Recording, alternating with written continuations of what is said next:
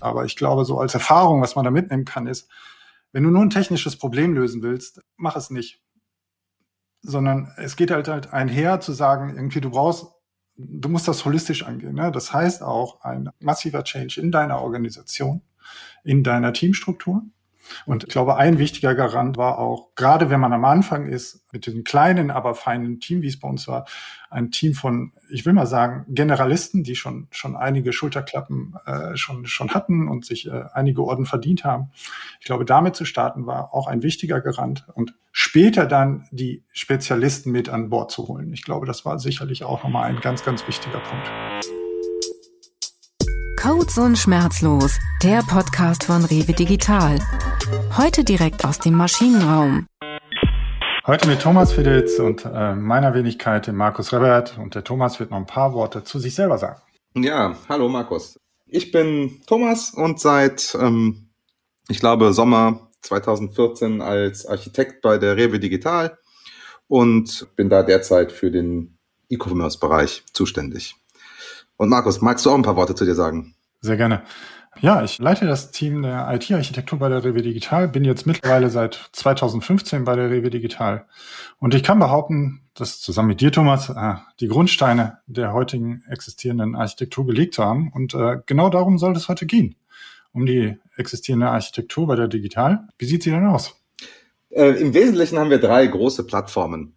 Eine E-Commerce-Plattform, die liefert den Shop aus, shop.rewe.de. Klickt mal drauf, und dann eine Content-Plattform, über die wir die Inhalte von www.rewe.de ausliefern und schließlich noch eine Fulfillment-Plattform, genau, die die Aufgaben rund um Picking, Auslieferung, Lagerverwaltung und ähnliches übernimmt. Und in jeder dieser Plattformen sind wir sowohl technisch als auch klar fachlich und organisatorisch aufgeteilt in die großen funktionalen Teildomänen. In E-Commerce sind das orientieren die sich an der Customer Journey. Haben wir zum Beispiel eine Domäne Product Discovery. In Fulfillment zum Beispiel sind wir aufgeteilt nach der Wertschöpfungskette, haben eine Domäne Wareneingang und ähnliches. In jeder der Domänen arbeiten zwischen, ich würde sagen, 10 und 20 Teams. Und ich habe es jetzt nicht genau gezählt, aber ich würde schätzen, wir haben pro Plattform 150 bis 250 Services. Und jedes Team ist für seine Services sozusagen zuständig. Das heißt, die entwickeln, maintainen, deployen und so weiter die Services. Und da das entlang eines Domänenschnitts ähm, aufgebaut ist, ist da auch, ähm, sag ich mal, viel Produktentwicklung möglich. Ich meine, wir wollen jetzt nicht zu sehr ins Detail gehen, aber so ein Team betreut auch Teile des Frontends, der Logik, Datenspeicherung und so weiter. Und ich glaube, wenn man zurückschaut, könnte man sich schon fragen, wie ist es eigentlich dazu gekommen? Und ja, Markus, wie ist es denn dazu gekommen, dass wir hier hunderte von Services ja, das kann man sich immer am Start haben? Ja, das frage ich mich manchmal auch. Ähm, tatsächlich ist es so, ähm, womit sind wir gestartet? Vielleicht, um diesen Hintergrund einfach nochmal besser zu verstehen. Also es waren ganze zwei interne Teams. Wir hatten eine monolithische Java-Anwendung, die war für den Shop als auch für das Backoffice zuständig. Und dann haben wir mal kurz abgeglichen, was sind eigentlich so die strategischen Ziele? Was haben wir eigentlich vor? Wir wollen wachsen, nicht nur organisatorisch, sondern auch vom Business. Wir wollen technisch skalieren. Und uns war relativ schnell klar, da kommen wir nicht weit mit. Also wir müssen das ganze Thema holistisch angehen. Wir müssen, müssen schauen, wie können wir eigentlich so einem Wachstum oder so einem Anspruch vom Wachstum eigentlich standhalten. Und ähm, das war eigentlich so die Keimzelle von dem, was wir heute allgemeinhin als Microservice-Architektur beschreiben können. Oder vielleicht auch nur ein Beispiel zu zeigen. Äh, rein organisatorisch sind wir um den Faktor 15 innerhalb von drei Jahren gewachsen. Wie ich vorhin schon sagte, wir sind von zwei Teams auf äh, äh, insgesamt 30 Teams äh, gewachsen. Wir haben äh, ähm, die Services sukzessive ausgebaut äh, und so weiter. Und ähm, das war eigentlich so der Startschuss für die heutige Architektur, will ich mal sagen. Das Verrückte ist ja, äh, das, was äh, so geplant war und dann auch tatsächlich so gekommen ist. Ne? Also ich glaube, das hat man halt selten. Ja, es überrascht mich immer ähm, wieder. Dass man da reingeht und sagt, ja, hier, wir brauchen so und so viele Leute, wir wollen so und so viel wachsen. Und ich glaube, wenn das nicht so von ja, vornherein absolut. klar gewesen wäre, hätten wir das auch anders, oder bin ich mir nicht sicher, ob wir das so aufgezogen hätten. Ne?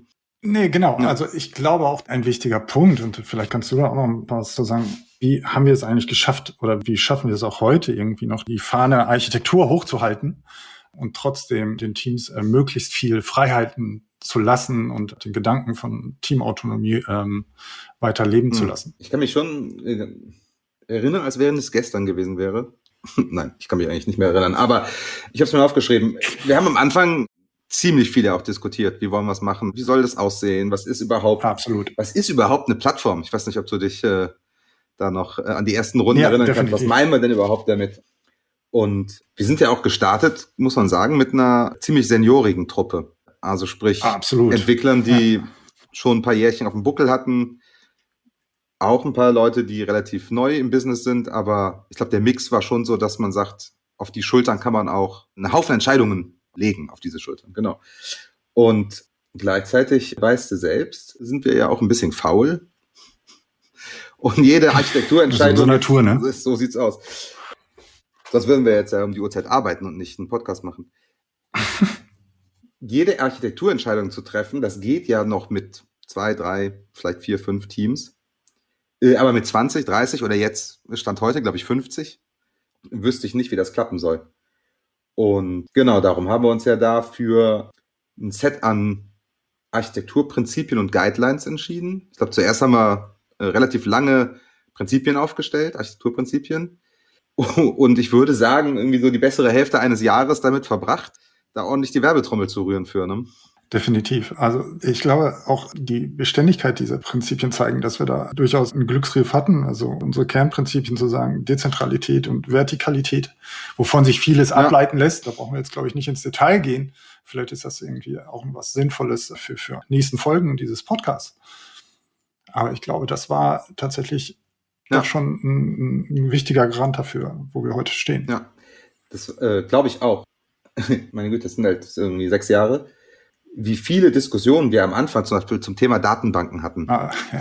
Sehr gut. Äh, weil wir von Anfang an gesagt haben, ey, jeder Service, der kriegt seine eigene Datenbank und redundante Datenhaltung und speichert euch das, was ihr für eure Businesslogik braucht und so weiter. Ne?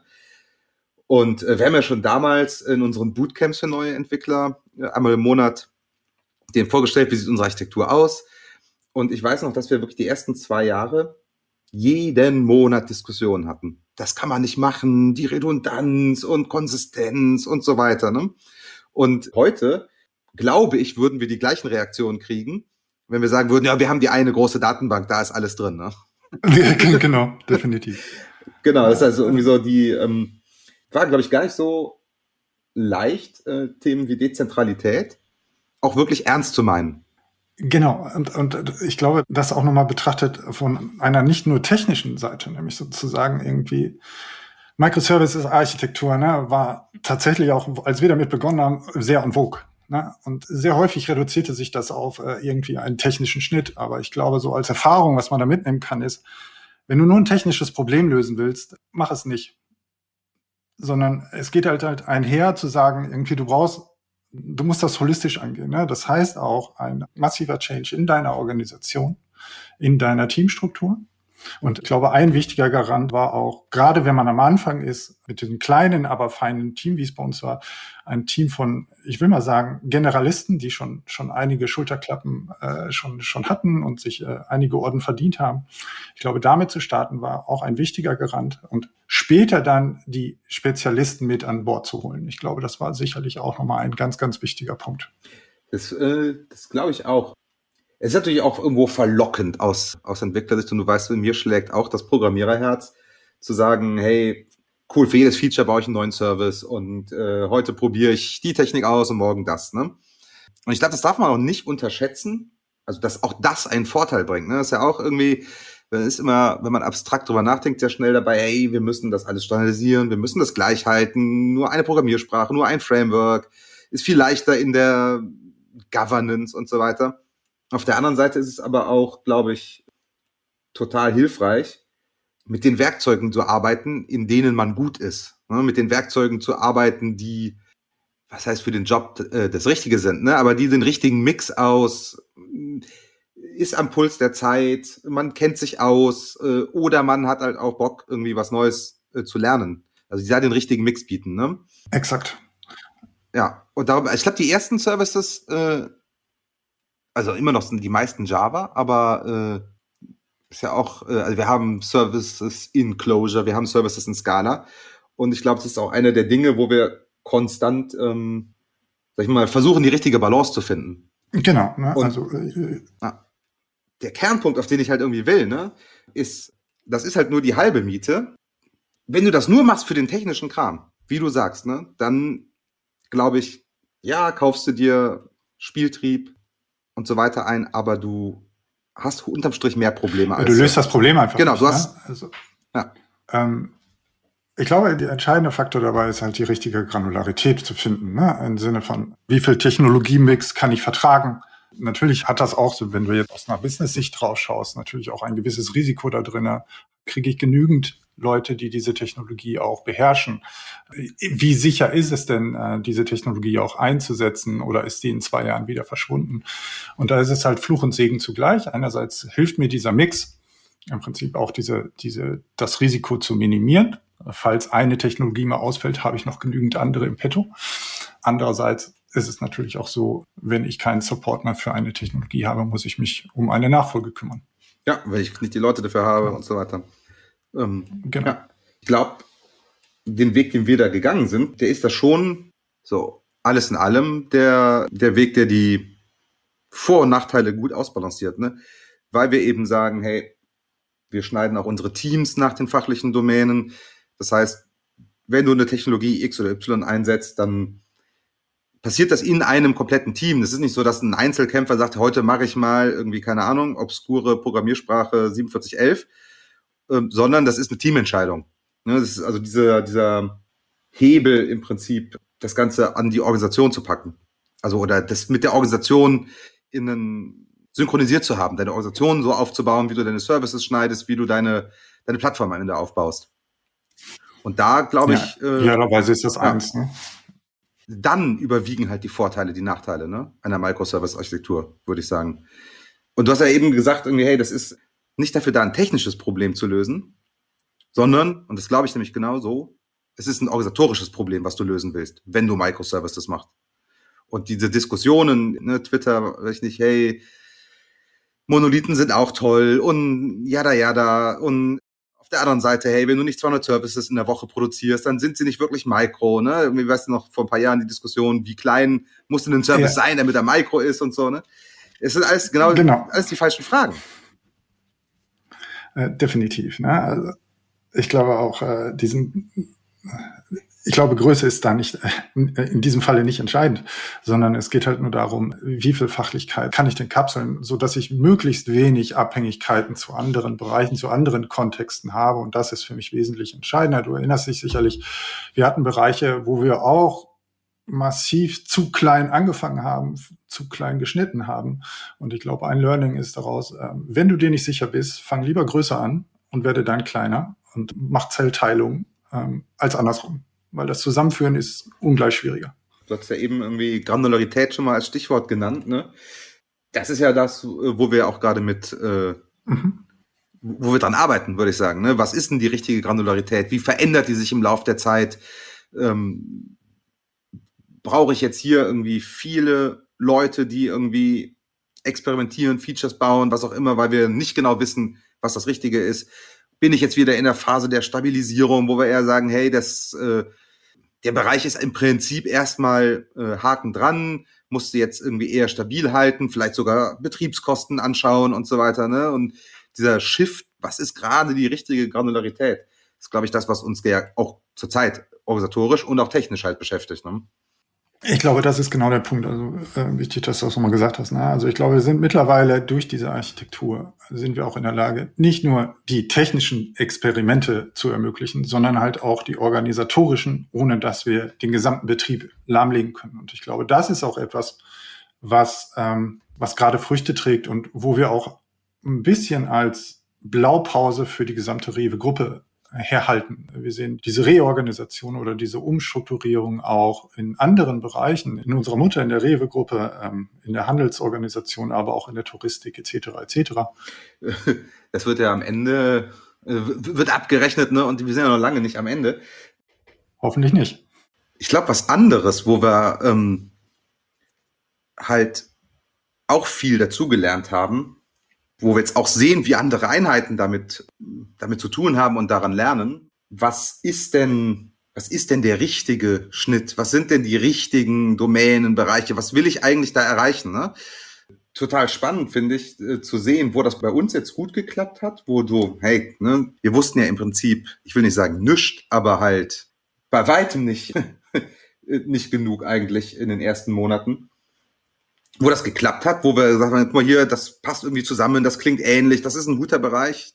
Und wo das halt auch nicht geklappt hat, ne? wo irgendwie wir Sachen zusammengepackt haben, die dann aber doch nicht, also eigentlich untereinander gar keine hohe Kohäsion hatten und also die, das, das Beobachten, die Realität sehen. Ne? Die auf dem Papier gut aussahen, ja. Ja, genau, die auf dem Papier gut aussahen und dann äh, auch, genau, angepasst wurden, angepasst werden mussten. Ne? Dieses, ja, dazulernen, draufschauen, was... Ähm, was erzeugt denn Abhängigkeiten zum Beispiel? Ne? Äh, was sind denn die Abhängigkeiten? Was sind denn die, die wehtun? Welche, welche willst du denn sauber behandeln? Und wo sagst du, ja, ist eine Abhängigkeit, aber mai, äh, schad nicht, ne? Ich glaube tatsächlich, unsere, unsere Betrachtungsweise war ja sehr häufig auch durchaus technisch getrieben. Ich meine, da kommen wir beide her und äh, deswegen haben wir da wahrscheinlich auch den Fokus drauf gelegt. Aber äh, ich glaube, was wir zumindest am Anfang ja. unterschätzt haben, waren so diese organisatorischen Abhängigkeiten äh, wenn du dich erinnerst, äh, wo wir gesagt haben, oh, das ist aber ein Bereich oder das sind Kontexte oder Funktionalitäten, die gehören ganz eng zusammen. Und äh, im täglichen Business haben wir gesehen, das sind aber Stakeholdergruppen, ja. das sind Interessensgruppen, die haben nichts miteinander zu tun, äh, sondern das kommt aus einem ganz anderen Bereich. Und äh, genau das, was wir erreichen wollten, nämlich die die, die, die, dass die, die Kommunikationsabhängigkeiten äh, als auch die technischen Abhängigkeiten möglichst gering sind, so dass in einer vertikalen äh, die Sachen vollständig autonom behandelt werden können. Das war damit dann auf einmal überhaupt nicht erreicht, sodass wir da Änderungen vornehmen mussten. Genau. Also, und das ist halt, du siehst es halt äh, tatsächlich auch erst im Doing, ne? Also absolut. Du siehst es, wenn die, wenn irgendwie Software gebaut wird, wenn Anforderungen reinkommen, sich ändern und so weiter. Wo kommt das her? Wie wie fließt das? Wie fließen auch Änderungen letztendlich durch die Architektur, durch das System, durch die Plattform? Nur daran kannst du eigentlich ähm, validieren, war das jetzt ein guter Schnitt, wo sind irgendwie vielleicht Sachen, die man, wo man nachsteuern kann. Ne? Und äh, ich glaube, die Erfahrungen werden, werden andere auch machen.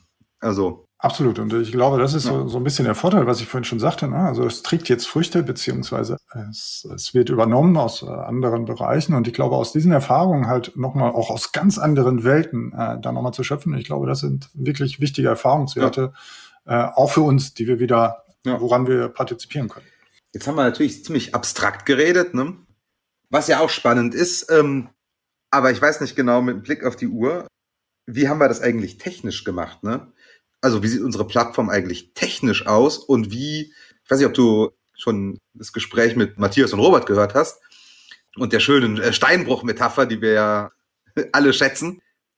Was ist da eigentlich passiert? Ne? Wie sind wir mit den Monolithen vorgegangen? Wie sind die Microservices daraus entstanden? Ist vielleicht, ja, äh, ein Thema für ein zweites Gespräch, das wir uns nochmal, wo wir uns nochmal Zeit nehmen sollten. Was meinst du, Markus? Das ist auf jeden Fall ein super Cliffhanger und ich hoffe, es macht äh, genügend Neugier, um, auch um uns äh, gewogen zu bleiben und äh, bei unserem Podcast zu bleiben und äh, macht vielleicht neugierig auf die nächsten Folgen. Ja, in diesem Sinne, macht's gut, oder? Ja, es hat Spaß gemacht. Bis zum nächsten Mal. Vielen Dank. Codes und Schmerzlos, der Podcast von Rewe Digital.